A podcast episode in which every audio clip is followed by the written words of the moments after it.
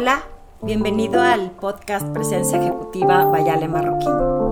Hoy vamos a hablar de la segunda parte de mis experiencias y mis anécdotas de liderazgo y lo que he aprendido. Y te voy a, empezar a contar por qué quise ponerlo como en dos partes, porque si no se iba a ser como una telenovela. Pero aparte porque aprendí, creo que como más conscientemente, más cosas cuando me salí del medio financiero y puse mi consultoría que, que sí aprendí eh, muchos temas y que cuando hago análisis, sí digo, ah, pues aquí aprendí esto, pero sin conciencia, sin estar realmente, eh, eh, obviamente, repitiendo, consciente de cómo impactaba en mí ciertas acciones o ciertas cosas. Entre estas, una que me había dicho uno de mis jefes cuando trabajé en Infocel, que me decía, ¿por qué te peleas con los clientes? Y yo, no, yo no me peleo y me gusta mucho poner este ejemplo con mis clientes porque creo que muchos caemos en la trampa de que nos ponemos tanto la camiseta de lo que estamos haciendo que olvidamos escuchar. Y entonces yo iba a tratar de vender estas terminales de Infocel a, mis clientes financieros y me decían, no, no, no, es que Infocel no sirve y ya saben, yo con mi camiseta puesta de, no, claro que sí sirve porque en el contestar pareciera que estaba yo luchando contra convencerlo y forzarlo a entender lo que yo quería que entendiera, yo defendiendo mi, mi producto y mi servicio y mi oferta de valor, pero no medía que cuando yo contestaba así pareciera así como me estuviera peleando con ellos. Y de verdad no me daba cuenta, porque mi intención era buena. Entonces una de las cosas que aprendí en ese término de, de, de mi carrera profesional es a saber que cuando quieres convencer a alguien de que tú tienes un punto o de que tú quieres vender algo, no es luchar contra esa persona y hacer una guerra de poder de tú estás mal, yo estoy bien, sino tratar de escuchar más, entender por qué lo dicen, para luego negociar agregando valor con tu respuesta. Y eso se lo agradezco a este jefe porque pues yo no me había dado cuenta. Yo juraba que era la mejor vendedora del mundo mundial y resulta que estaba eh, pues discutiendo un poco, contrapunteándome con, con mis clientes sin darme cuenta. Otra de las eh, cosas que le aprendí a uno de mis jefes, también sin darme cuenta, es que estaba yo escribiendo correos para tratar de captar cuentas en el medio financiero en una institución de asesores. Esto no era asesores independientes, pero sí manejábamos como fondos. Y no era operadora de fondos, pero manejábamos como asset management, ¿no? Y me acuerdo estar escribiendo eh, correos para conseguir citas yo soy muy entrona y no me daba pena nada, pero con esta inconsciencia de cómo estaba haciendo las cosas, a veces no me daba cuenta ni cómo decía, como lo conté en Infocel, ni cómo escribía. Y este jefe, que no era el de los mejores modos, eh, sí le aprendí. Si él supiera que le aprendí, este, me querría más. No sé si me quiere, pero me querría más. Porque al final, entre sus malos modos, le aprendí a que eh, escribir un correo de forma asertiva provoca mejores reacciones. ¿Y a qué me refiero? Somos muy propensos a querer ser sutiles en los correos y o somos muy parcos entonces no motivo a nada a nadie. O soy demasiado sutil para quedar bien y quisiera ver si podría, me gustaría ver. Y me acuerdo que llegó un día, se metió en mi computadora porque era bastante invasivo, y se mete en mi computadora y me dice, ¿por qué estás escribiendo así un correo? Eh, tienes que poner eh, quiero verte y a qué horas nos vemos. Y, yo al principio sentí como mucha agresión, pero pues sí lo tomé en cuenta. Y creo que fue una de las cosas que después de ahí, que me fui, eh, que seguí en el medio financiero como otros cuatro o cinco años, yo creo, seis años, eh, fue una de las herramientas que más me ayudó para provocar que más gente me hiciera caso cuando mandaba un correo, porque aprendía que en los correos se tiene que escribir correctamente si quieres que te contesten muchas personas me buscaban luego en Actinver para decirme, Ale, ¿cómo le escribo a este cliente? ¿Y cómo le digo esto a este cliente? Porque en el intento yo decía, no podemos mandar ese tipo de correos porque este cuate tiene razón. Si le das permiso a la gente de dudar, de que dude de contestarte, ya valiste gorro porque el que pierde la oportunidad eres tú. Entonces es algo que le aprendí también. Yo creo que todos los que me están oyendo, a algún mal jefe o algún mal modo, que no son malas personas, pero pueden ser malos jefes, que eso sí tuve eh, un par en, mi vida profesional, eh, hay algo que aprenderle. ¿Qué le aprendemos? Y, y, otra cosa que decía yo es que si está ahí es porque algo hace bien. Fuera de que no me gusten sus formas, fuera de que no me gusta su forma de liderazgo, o, de cómo dice las cosas, o cómo gestiona la gente, etcétera, etcétera. Algo está haciendo bien. ¿Y qué le aprendo? Y esa es otra lección que me gusta decirle a la gente, fuera de atacar y decir, voy en contra de esta persona, es que le aprendo. Por ejemplo, a un mal jefe le aprendes a cómo sobrevivir y sobresalir aún con una mala gestión o con un mal liderazgo. Y esa es otra de las cosas que aprendí. Hubo un momento en el medio financiero que la pasaba yo tan mal, porque en la crisis hipotecaria del 2008 eh, amo a mi amigo José Luis que se ríe de mí porque dice que de veras yo sufría, que nada más me faltaba aventarme del piso 10 muerta del estrés. Eh, y, le digo, sí, debo de haber sido terriblemente nefasta y todo el mundo debe de haberme sacado la vuelta porque yo sufría y me quejaba amargamente. Creo que él me decía, oye, pues, si no es tu dinero, ¿para qué sufres tanto? Y yo, ¿cómo? Claro que sí, eh, muy mal. El caso es que en la implementación de ciertas cosas que yo pensaba que iban a funcionar mejor en toda esta crisis, pues recibía muchos no, no se puede, no es así, es como, no es como tú quieras y ni siquiera te vamos a oír. Y me enojaba, me enojaba mucho porque, porque no me escuchaban y porque entonces me quejaba más, ¿no? No me gusta esto, esto está mal, no nos entienden, no nos escuchan. Y, y tengo un punto, ¿eh? No creen que me quejaba a lo, a lo loco. Pero hay dos cosas en la vida del profesional. ¿Qué está en tus manos resolver? Y si no está en tus manos resolverlo, eh, vive feliz con lo que tienes o salte de ahí, no estés ahí. Y pues yo me salí. Que es un tema de actitud y de mentalidad positiva. Cuando yo proponía hacer cambios, cambiarme de área, tener otro jefe, y todo era no, no, así no sea así, tienes que hacerlo así, y no se puede lo que tú pides, reaccionar era mi primer forma de, enfrentar estas cosas. Y entonces me enojaba y me quejaba y me caía gordo el, de enfrente y qué mala onda. Y un día dije, a ver, ¿cuánto tiempo quiero seguir así? Pues la bien porque es lo que es. ¿No te gusta? Salte. Y fue cuando agarré mucho más valor, después de un tiempo de ver que no iba a poder mover las cosas allá adentro, eh, para salir y poner mi consultoría. Que ahí viene la tercera lección de las que les quiero contar hoy.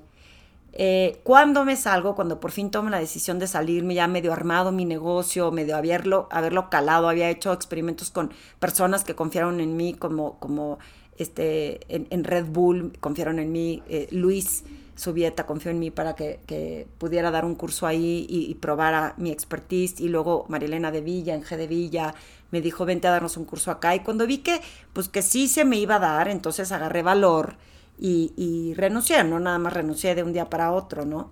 Pero al salirme, pues dejé una estabilidad de 18 años del medio financiero, era conocida en el medio financiero, ya tenía una cartera importante de clientes, tenía un sueldo seguro. Si bien las comisiones fluctuaban, tenía un sueldo seguro, tenía una seguridad. Yo iba y me sentaba en mi escritorio y tenía seguro un sueldo al mes. Y alguien me dice, ¿a poco te vas a salir? Y vas a dejar tu sueldo y la cartera que tanto tu trabajo te costó, eh, ¿no? Volver a construir después de que te había salido y regresaste. Y yo, pues sí, es que ya no me gusta esto y no me la estoy pasando bien. Entonces ya no quiero estar aquí, sí, sí me voy a salir. Híjole, yo que tú lo pensaba.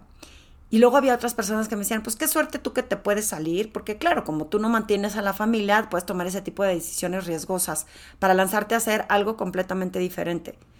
Y, y y escuchar todo eso sí te afecta, ¿eh? Sí te mueve el tapete, sí se estaría haciendo bien, me irá a ir bien.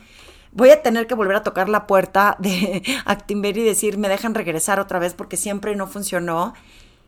Y luego todavía me decían, que yo sé que no fue en mala fe, oye, ¿a poco eso vas a cobrar? Pero pues tú, ¿por qué vas a cobrar eso si no tienes experiencia? O sea, en el medio financiero sí, pero ahí no. Y fíjense todo lo que aprendí en este sentido. Aprendí que me debí de haber salido antes, me tardé en salirme, pero esa zona de confort maldita que nos da miedo a lo desconocido, al, al qué dirán y qué pasa si no funciona y al qué dirán porque qué van a decir. Yo decía, ¿qué van a decir que si fui asesor financiero los últimos 11 años de mi vida, de repente ahora voy a ser consultor en presencia ejecutiva? O sea, chin, eso te da miedo y te puede impedir a tomar acción. Y luego el, ¿cómo vas a cobrar? yo, bueno, pues tengo 18 años trabajando. Algo he de aprender, algún conocimiento puedo compartir en mis consultorías que sume y que tenga ese valor que estoy cobrando. Porque de algo sirve, de, de, al valor tiene y la gente quizá quiera pagar esa expertise. Que fue una de las cosas que más me ayudó a que mi negocio funcionara mejor, más rápido, por el expertise que yo tenía. Eso, la verdad es que fue impresionante. Y el, el no se va a poder o el, la tienes fácil yo creo que todas estas personas que están ahorita pasándola mal, que se están aguantando de un entorno que no les gusta, que tienen un mal jefe. Yo no digo salgan, corran, como el chiste de Pepito, salgan y digan, no, yo voy, eh, sin pensarlo y sin tener una estructura y sin tener un plan B. Pero sí quedarte en un lugar porque según tú es tu única opción, me parece a mí en lo personal muy triste. Porque es una zona de confort súper cómoda, no soy feliz, no, no transmito mi pasión, no ofrezco el valor de lo que realmente sé hacer, pero es lo que hay. O es lo único que me puede ayudar a subsistir con lo que tengo, ¿no? Para mantener a mis hijos, para pagar las escuelas. Y, creo que cada uno tenemos eh, la fortaleza, la fuerza de poder intentar, por lo menos, hacer algo que nos dé plenitud y que por ende nos pague. Eh, sé que está trillado y que mucha gente lo dice, si te dedicas a lo que quieres y luego aparte te pagan, suena como muy maravilloso. Pero si tú lo planeas y haces una estructura y una estrategia y asignas prioridades y dices, este es mi plan B, voy a ir calando y voy viendo qué se necesita, no como el borras, ¿no? No, no me tiro del balcón y pues, vamos a ver qué pasa, no. Pero, pero sí no limitarte porque es lo que hay. ¿Cuántas situaciones te has enfrentado en lo personal o en lo profesional, que es lo que hay. Y, eso aprendí, que estoy feliz en mi negocio. No quiere decir que no siga aprendiendo, porque estos nueve años y medio han sido un roller coaster de emociones, eh, altas y bajas. Me ha ido espectacularmente bien, así como cuando presenté el libro, les conté que me fue espectacularmente mal en uno de mis pininos. Llevaba ya seis meses independiente y fui a dar un curso en el medio financiero. Eh, contactada por un gran amigo que me tuvo confianza. Pero de alguna forma se perdió la comunicación entre la venta y cuando lo implementé y la audiencia, que eran sus equipos, pues no les gusté, no les gustó el tema, no estaban esperando ellos otra cosa, yo pensé que ellos estaban esperando esto, entonces fue como ahí un, un error de comunicación que fue otra cosa que aprendí. Cuando tú vendes, no es culpa del, que no, del cliente que no te entendió es mi responsabilidad hacerle ver que lo que yo estoy ofreciendo es lo que él va a recibir. Y ahí fue mi responsabilidad. Tengo una gran amiga del alma que trabajaba ahí en ese, en ese entonces y luego la reencontré en el tiempo y somos muy cercanas y dice, me muero de la pena con lo que te pasó, porque no les terminó de contar, fue vergonzosísimo. Termino de dar el curso a estas 40, 50 personas y, y al final del curso era como cómo capto la atención. Había dos, tres personas que conozco muy bien que pues trataron de ser lo más ecuánime posibles porque me conocían, pero el resto fueron un zoológico de, de gente que no estaba nada contenta con lo que estaba oyendo y yo no entendía qué pasaba, ¿no? Y fueron y hablaron pestes de mí. Dijeron, fatal el curso, nefasto, no nos gustó, no era lo que esperábamos, no dijo lo que tú dijiste que iba a decir. Tu teléfono descompuesto, ¿no? En la venta. Y, y lo fácil para mí hubiera sido decir, pues qué gachos, porque yo se lo vendí al director general y él sabía de qué trataba. Pero ¿de qué me sirve tratar de responsabilizar a alguien más de algo que es mi responsabilidad asegurarme que lo que yo estoy vendiendo es lo que la gente está entendiendo? Porque la que perdió la segunda venta había tenido, o sea, yo tenía un segundo curso. Y me dijeron, no, ¿qué crees? Ya no vengas. Y yo, ¿cómo? No, no, fue decepcionante. Creo que quería regresarme al medio financiero. Dije, tiro la toalla y me regreso. Pero al final aprendí, aprendí que todo está en la comunicación y que cuando alguien va a vender, primero tienes que estar seguro que el cliente que tienes enfrente te está entendiendo, porque es bien fácil decir, hijo, qué abusón, quería que se lo diera gratis. Pues a lo mejor te lo entendió. Nunca sabes, entonces siempre cierra tus ventas asegurándote que se entienden los mínimos detalles, que se leyó bien en la propuesta el punto y el coma y que tú lo explicaste correctamente por si la gente no lo lee. Porque si dices, pues no leyó, ahí venía por escrito, no te sirve de nada, porque nada más desgastas las relaciones y debilitas eh, la conexión que puedes tener en un futuro con esa cliente, con esa empresa. Ese fue otro de mis grandes aprendizajes al principio eh, y, hay un chorro más, pero como emprendedora hay un montón de aprendizajes. Uno que sí invertí, no invertí en costos fijos, pero sí invertí en, gente que me asesorara cómo echarlo a andar, cómo empezarlo a armar, cómo eh, llevar una estructura de una propuesta, cómo vender mis servicios, cómo creer en mí más, porque yo decía, pues que tienes mi experiencia, pero no, no hallaba cómo ponerle precio a lo que hacía, porque era un servicio. No es que me costó un celular y pues te lo vendo en tanto porque más el costo, más la ganancia. No, acá era, este, ¿cómo vendo un servicio? ¿Cómo, le pongo una tasa? ¿Cuánto vale mi tiempo? ¿Cuánto vale el contenido de lo que hago? Y, me acuerdo que lo aprendí y una vez que lo aprendí fue mucho más fácil cada año poder darle un valor a lo que estaba haciendo, incrementar los precios. Y eso es algo que al emprendedor le cuesta mucho trabajo en ocasiones, porque no sabe cómo cobrar y en la duda la gente lo nota. Entonces aprendí que cuando tú respetas el valor de lo que haces, la gente también respeta el valor de lo que ofreces una vez Coca-Cola me dijo, oye Ale, es que esta propuesta que nos estás haciendo, pues vino otra persona como tú, parecida a ti, un, un, profesional igual a ti, y nos está ofreciendo y nos está cobrando mucho menos. me acuerdo perfecto haberle dicho, claro que sí, debe haber mucha gente que cobre mucho menos, pero que seguramente no te está ofreciendo el mismo valor que yo, pero siéntete libre si ese es tu presupuesto de contratarlo. No, no, no, no, no, no, nos gustó la tuya, nos quedamos contigo. Y me acuerdo que dije, ¡hurray! O sea, me di palmaditas yo sola porque no sé de dónde me salió ese coraje, pues de respetar el valor de lo que yo hago, porque si yo no lo respeto, ¿qué iba a pasar? Que en el futuro nunca me lo iban a querer seguir pagando. Y fue una de las cosas que me ayudó a como impulsar mi negocio, a valorar lo que hago y a decir, esto es lo que vale, a lo mejor no es para ti, pero esto es lo que vale. Porque en el momento en que empiezas como a desgastar el, bueno, está bien, te doy mejor precio, ah, entonces no costaba eso. O sea, sí tenías margen para que costara menos. Y decirle a la gente te descuento es como descontar lo, lo que estás ofreciendo. Entonces yo nunca ofrezco descuentos. Yo lo que hago es que ofrezco una mejoría en precio.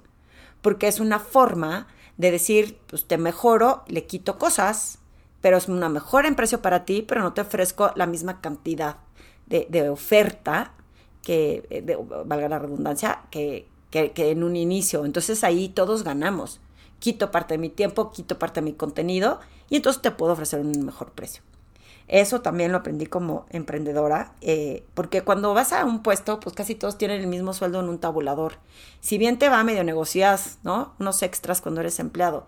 Y aún así hay muchos que, profesionales que cuando nos vemos con los, con los dedos de la mano en la puerta, aceptamos que nos paguen menos con tal de meter un pie dentro y que se vuelve difícil que te aumenten el sueldo, porque también me pasó. Cuando cerré el SPAN, mi desesperación, acepté trabajar en una institución financiera con tal de que me dieran trabajo y de ahí para conseguir que me subiera el sueldo de este cuate fue una pesadilla. Me acabé regresando a Timber. Eh, otro de mis aprendizajes en, esta vida del emprendimiento y de la consultoría, que es el que yo creo que me ha costado más trabajo y que todo el mundo menciona, pero que creo que pocos eh, eh, lo logran hacer al 100, es la parte de la escucha. Yo decía, ¿cómo voy a vender mis servicios y no hablar? ¿Cómo que tengo que dejar que hable el otro y me va a comprar? Y es magia. He descubierto que entre más callada me quedo, muchas más veces me contratan. Tiene que ver con una conexión, tiene que ver con hacer más importante a la otra persona que yo hacerme el interesante o la interesante. Tiene que ver con, con entender mejor qué es lo que quieren para no tratar de vender lo que tú crees que quieren. Y, y es como magia. La escucha, la escucha activa, el aprender a entender que, que tu razón no es el del otro, es una de las cosas que más valoro en mi negocio hoy en día y, y que me ha dado el aprendizaje de, de este emprendimiento. Y, y, de aquí me saltaría a otra de las grandes lecciones, es, hijo, las comparaciones. Porque pues a la hora de emprender no había gente como yo hasta que hubo gente como yo, ¿no? Eso pensamos, no soy la única que se va a dedicar a esto. Y de repente, cuando empiezas a ofrecerlo, hay millones que no los habías visto porque no te dedicabas a eso. Pero empiezas a compararte, ¿por qué a fulano le va tan bien? ¿Qué es lo que hace fulano? ¿Por qué vende en este lugar? ¿Qué no estoy haciendo yo? Y la comparación es terrible, te mata. Fuera de estirarte, hay gente que dice, es que me gusta la competencia porque me estira a ser mejor. Mentiras, la competencia te mata, porque dejas de ser auténtico y dejas de de sacar tu mejor potencial. Y, tengo que confesar que en mi emprendimiento muchas veces empecé como a querer competir y a observar lo que estaban haciendo otros y, pensar por qué yo no, por qué no me contrató a mí, por qué a él sí. Y nunca sabemos la historia que hay del otro lado. Entonces, otra cosa como emprendedor es, tú ofrece tu valor y olvídate de estar viendo qué hace el de al lado.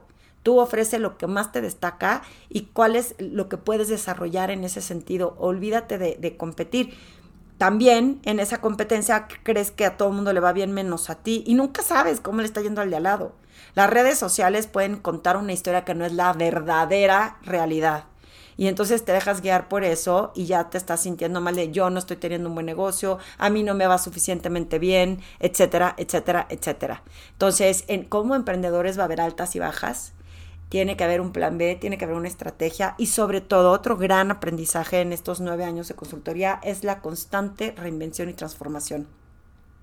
He pasado desde haber estado en la parte de imagen y hacer estudios de color, que fue muy breve, pero sí los hice, de hacer estudios de guardarropa, de qué te debes de vestir para trabajar, todo relacionado a lo profesional, a etiqueta y protocolo de negocios, ¿no? De, de, cómo poner una mesa de negocios y cómo sentarte en una sala de juntas y quién debe de pedir primero un restaurante cuando invitas en una comida social o cómo se debe de viajar correctamente, etcétera, etcétera, que la verdad es que estaba bastante interesante y tiene una ciencia detrás, que es la presencia ejecutiva.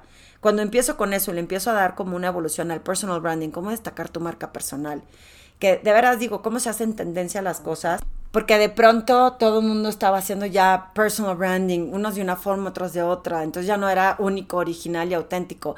Pero si te pones a pensar, pues hay también 25 millones de abogados, o sea, para todo hay gente y la forma en cómo entregas y la forma en cómo eh, ofreces tus servicios o cómo lo diriges es lo que hace la diferencia. De todos modos, fui evolucionando los temas a presencia ejecutiva. Fue cuando eh, surge el tema de hacer mi libro porque estaba tan trillado el nombre de personal branding que me acuerdo haberme ido a Berkeley a estudiar y uno de mis eh, eh, maestros, digamos, en el curso, que luego fue mi mentor, que Adam Lipzig, que fue, espero haberlo pronunciado correctamente, él fue el productor de Honey I Shrunk the Kids y me acerqué a él y le dije, yo quiero aprender a hacer storytelling mejor y presentar mejor mis conferencias. Y tuve la fortuna que me mentoreara como eh, en, tres, tres llamadas más o menos y me diera los tips más importantes para poder presentar en público, que hoy ha sido como una parte importante de cuando hago mis conferencias, siempre lo tengo como muy presente.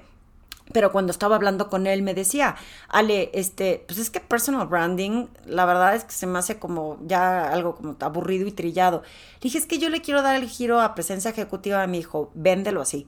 O sea, es mucho mejor término lo profesional, más profundo, no es tan superficial. No es superficial el personal branding, pero fue cuando le di el giro a lo de presencia ejecutiva, porque cada vez que empiezas a ver, como cuando me usaron mi nombre de imagen y protocolo de negocios, trabajé mi marca en que fuera Ale Marroquín, imagen y protocolo de negocios. Y de repente llega alguien y le pone su nombre y imagen y protocolo de negocios. Y yo, qué poca, ese era mi nombre, como, ¿por qué lo traes tú ahora? ah, es que es el más usado, encontrado en las redes. Y yo, pues claro, lo he trabajado cuando en el momento, en aquel momento las redes las podías trabajar tú sin los algoritmos. Dije, claro, lo he trabajado tanto y lo he posicionado tanto que por eso lo encontraste rápido. Pero ahí me enseñó otro coach que ese es momento de estirarte y dar un, escalón hacia arriba. Y qué padre que la gente vea que lo que te está funcionando a ti lo quieran hacer ellos, entonces es como un halago y que es tu momento de estirarte. Y fue cuando le cambio el término de branding y de imagen protocolo a presencia ejecutiva y cuando escribo el libro y cuando empiezo a tratar de promover más el término de presencia ejecutiva. Pero si se fijan en esos servicios de dar cursos y luego dar coachings y luego dar conferencias y ahora están mis masterminds y ahora tengo coaching grupal y estoy evolucionando a cómo dar este tema en que la gente destaque de forma digital son reinvenciones, sigo haciendo lo mismo, sigo siendo consultor, pero tengo que reinventar la forma en cómo entrego mis servicios, porque si no me quedo obsoleta y si no cuando empieza a salir toda esta gente que hace lo mismo que tú, te vas quedando atrás y luego vas viendo pasar el por qué si yo era el director de la empresa, llegan estos cuates nuevos y son los que ya son los CEOs, ¿no? Ya ni director, ya son CEOs, ¿dónde me rebasaron? porque te dejaste de reinventar, porque te dejaste de mover, porque dejaste de evolucionar. Y hoy no lo ha demostrado esta crisis, el, el mugre bicho, como digo yo, eh, que no, no termina. En marzo que empecé mis podcasts era de cuando esto termine y cómo se veía el panorama. Tenemos mucho miedo, pero cómo se ve. Ahorita estamos aprendiendo a vivir con el bicho. Sigue estando peligroso, sigue estando estresante la parte de la economía, pero estamos viendo que tenemos que sobrevivir sí o sí. Entonces la reinvención es sumamente necesaria. A algunas personas les ha tocado hacer la fuerza y otras están empezando tarde porque pensaron que las cosas iban a regresar a como estaban antes. Eso es lo que pasa cuando no te reinventas en tiempo. Te rebasan por la derecha alguien ocupa tu lugar y alguien hace y ocupa tu lugar por ti. Todo esto aprendí en estos nueve años de consultoría y otra cosa final es que sigo aprendiendo. Sigo aprendiendo de lo que no me está funcionando, de mis grupos masterminds, de me enriquece tenerlos cerca y sigo siempre teniendo miedo. miedo a que no funcione, miedo a que no tenga éxito, miedo a que no sepa cómo. Y la realidad es que ese miedo me ayuda a tener y estirar mi creatividad. Ya lo dije en otro podcast, porque el miedo puede ser bueno o malo, y, y, no lo voy a repetir aquí, pero eso pasa conmigo. Estos son los aprendizajes que tengo y que me gustaría compartir con más gente para que vean que no son los únicos a los que les pasa, que estos momentos eh, son similares a los de muchas personas, porque siempre que nos pasa algo malo pensamos somos los únicos, eh, solo me pasa a mí, o qué mala onda que el destino me escogió a mí. Y resulta que cuando lo hablas en voz alta y lo convives en comunidades, te das cuenta que mucha gente está pasando por lo mismo. Y sobre todo, otro gran aprendizaje ya para cerrar este podcast, que creo que me alargué mucho más que en el pasado, es que el fracaso hijo, no es que estés buscando fracasar, pero cómo ayuda a aprender y cómo ayuda a explorar diferentes situaciones. Eh, una de esas situaciones más terribles que viví cuando fui, emprendí con una amiga un negocio de comida saludable y que no funcionó, que eso desató eh, un mal performance de mi parte, una mala actuación en un curso que tomé de liderazgo en Londres y que para mí fue súper doloroso porque fue al ego, a los años que tenía de trayectoria, decir, pues no soy suficientemente buena y yo creo que, que sí lo era, al reconocimiento, que estando buscando reconocimiento y no lo recibí, fue como un golpe, un gancho al hígado terrible, al, al darme cuenta que no sé nada. Y, y, fue dolorosísimo, que no me acuerdo si ya lo conté en otro podcast, pero, pero ya no lo voy a repetir aquí. Y si no lo he contado y te da curiosidad, este, mándame un mensaje y dime, dale, cuéntanos tu fracaso en Londres. Pero lo que sí sé es que aprendí muchísimo, soy otra mejor persona, encontré mucha más paz espiritual, encontré a ver el reflector hacia adentro de mi persona y no estar volteando hacia afuera y ver como todo lo demás no se acomodaba para mí. Aprendí a frenar mi vida, a irme un poco más despacio para tener más claridad en cómo tomo decisiones y sobre todo aprendí a que tengo que pedir ayuda, a que no tengo que ser tan fregona y perfecta para hacerlo todo yo sola. Tengo que aprender a decir, no sé, no puedo necesito que me ayudes. No sé, ¿tú qué opinas? Si te gustó este podcast, eh, mándame un mensaje. Ale, me gustó tu podcast, ale arroba y cuéntanos más o qué tema querrías oír. Y yo feliz de estar compartiendo. Creo que la semana que viene, no, no creo, invité a, una eh, ex empleada, o sea, es parte de un equipo eh, de una empresa importante y ahora es independiente y nos va a contar un poco su experiencia en temas de, manejo de crisis, relaciones públicas. Creo que está interesante. Les guardo el nombre para la semana que viene y, y espero que se conecten y que lo compartan con más personas. Es un placer eh, poder compartir con ustedes.